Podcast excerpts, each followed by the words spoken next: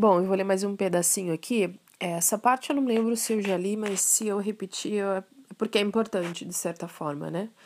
Ele vem trazer pra gente essa um pouquinho de, de uma viagem que me vai me remeter ao, ao pensamento de, de que nem sempre descanso também é bom, né? Se você passar o dia descansando, o dia fazendo restaurativa por um mês, dois meses, alguma coisa vai desequilibrar em você também.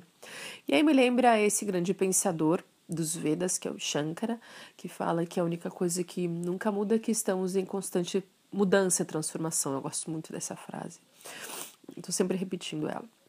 Ela vai, na verdade, de encontro com o pensamento da medicina indiana, o Ayurveda, né? Que fala pra gente que nós exatamente todos os dias nós estamos de um jeito, então não dá para comer a mesma comida e fazer as mesmas coisas todo dia que você vai acabar desequilibrando. Então é de tudo um pouco, um pouquinho cá, um pouquinho lá. Às vezes você precisa correr, dançar, às vezes você precisa acalmar, às vezes você precisa levantar da cama, sonhar, planejar, às vezes você tem sonhos demais, agitações mentais demais, você precisa sentar, meditar, você precisa mindfulness, fazer uma coisa de cada vez, né? Então por isso que a gente fala autoconhecimento, a gente começa falando autoconhecimento. Conheça você mesmo antes de tomar qualquer atitude em relação às mudanças na sua rotina. Então vamos lá, o texto diz assim: O que em última instância importa para o nosso bem-estar é aquilo que preenche e ocupa a consciência. No geral, toda ocupação puramente intelectual proporcionará ao espírito capaz de executá-la muito mais do que a vida real, com suas alternâncias constantes entre sucesso e fracasso, acompanhados de abalos e tormentos. De certo, no entanto, para tal ocupação já são exigidas disposições intelectuais preponderantes. Além disso, deve-se observar que, assim como a vida ativa voltada para o exterior nos distrai e desvia dos estudos, retirando do espírito a tranquilidade e a concentração necessárias, a ocupação espiritual incessante também nos torna mais ou menos inaptos para as agitações e tumultos da vida real. Dessa maneira, é aconselhável suspender inteiramente tal ocupação por algum tempo, quando surgirem circunstâncias que exijam de algum modo uma atividade prática e energética. Eu concordo bastante com ele em algumas partes, em outras eu prefiro readaptar, né? É, eu não acho que a ocupação espiritual incessante nos torna mais ou menos inaptos para as agitações e tumultos da vida real. Mas eu acho que eu entendo o que ele quis dizer, né? Eu acho que o que ele quis dizer é, por exemplo, a gente tem. Eu venho trazendo bastante essa discussão. É, é é, no simpósio desse ano a gente vai conversar sobre isso. Eu tenho conversado sobre isso em alguns posts, chamados, chamando os meus colegas, os meus alunos, para uma é, reflexão sobre o real objetivo de toda essa nossa prática em busca de uma espiritualidade, em busca de um autoconhecimento e que ela não fique em nós mesmos, nos nossos umbigos, senão a gente não sai do lugar, né? Eu acho que a gente tem aí uma sociedade bastante egóica, bastante narcísica e se a gente cada vez mais ficar fomentando estímulos e ficar fomentando elementos e historinhas de que e que vai acabar me alimentando mais ainda esse meu meu padrão de, de, de, de procurar é, coisas e fazeres e enfim, que, que, que, que vão sempre dizer que eu sou melhor por fazer isso, que eu me destaco mais, e aí não saio eu, não saio do eu, eu para mim, mim, né? Então, é, é, eu acho que a gente sempre tem que refletir se tá legal, se a gente não tá trocando seis por meia dúzia. Então, é, o pensamento é, é até que ponto a minha meditação, até que ponto a minha prática, até que ponto, independente de qual é a minha atividade mental, a minha atividade espiritual, até que ponto ela não está me levando a entrar cada vez mais dentro de mim mesmo, no sentido de não olhar para fora.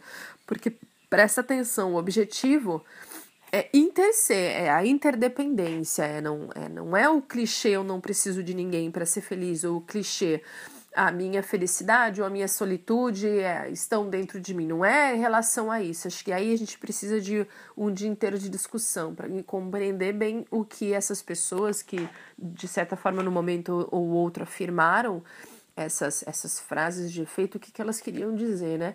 É, mas eu acho que quanto mais a gente se autoconhece, quanto mais existe um autoestudo, quanto mais você percebe quais são os seus padrões, os seus erros, onde você percebe onde estão os seus desequilíbrios, onde você começa a cuidar dos seus estímulos, dos seus alimentos visuais, da sua comida, do que você ouve, do que você pensa o tempo todo, eu acho que a partir desse momento, se você tem os olhos abertos para dentro e para fora, você começa a a obter transformações no seu entorno, você começa a perceber as pessoas na sua volta, a natureza na sua volta, a política, a vida social, a educação, a saúde, você começa a perceber tudo e ver que tudo faz parte de você e você faz parte de tudo. Quando a política não tá legal lá fora, por mais que você tenha tudo aqui, esteja feliz, tenha um relacionamento, filhos, alguma coisa vai lhe incomodar. Quando você não tá bem aqui, alguma coisa não vai estar tá legal também nas pessoas à sua volta. Então, eu acho que é dessa, inter, dessa conexão, essa interconexão que eu tô falando. Né? Então, assim, é, e aí é por isso que eu gosto desse texto do Schopenhauer, né? Se em dado momento a minha, minha espiritualidade ela tá tão cega em torno de eu mesmo e das minhas coisas e do meu autoconhecimento, do meu espaço, do que eu realmente quero, do meu sonho, de tudo que eu vou dizer não agora, para dizer assim para mim, se ficar muito em torno muito dessa dessa frequência, eu acho que a gente perde, né?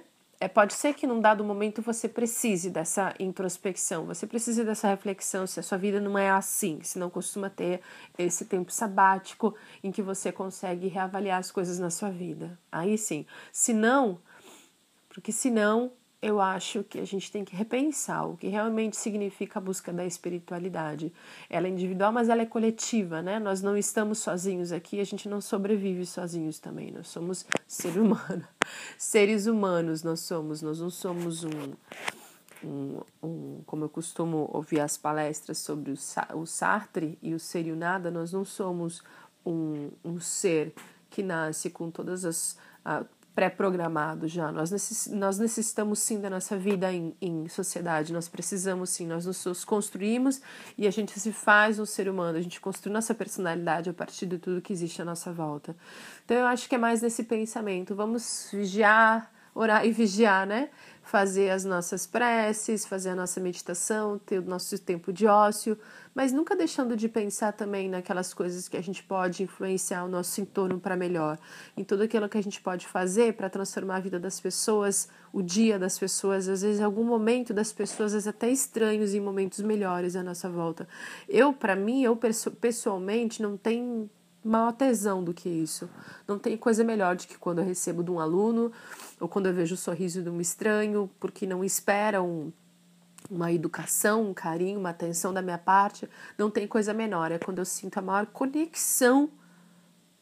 Para mim, a maior conexão, a conexão mais doida, a conexão mais presente, mais careta, a tua não tomei nada, não fiz nada, tô aberta, tô limpa e, e, e, e tá acontecendo ali, sabe? Então, é, esses são meus pequenos momentos de, de caivalha e de libertação também. É quando eu me sinto realmente em conexão. Eu sinto meu corpo aqui na terra, eu sinto a minha mente calma, eu me sinto meu coração presente. É quando eu estou em conexão com o outro. É, então é isso sobre esse texto. Pequenininho, mas ele rende ele rende um, alguns momentos de reflexão, né? Então a pergunta para a gente hoje é: aonde minha prática está me levando, né?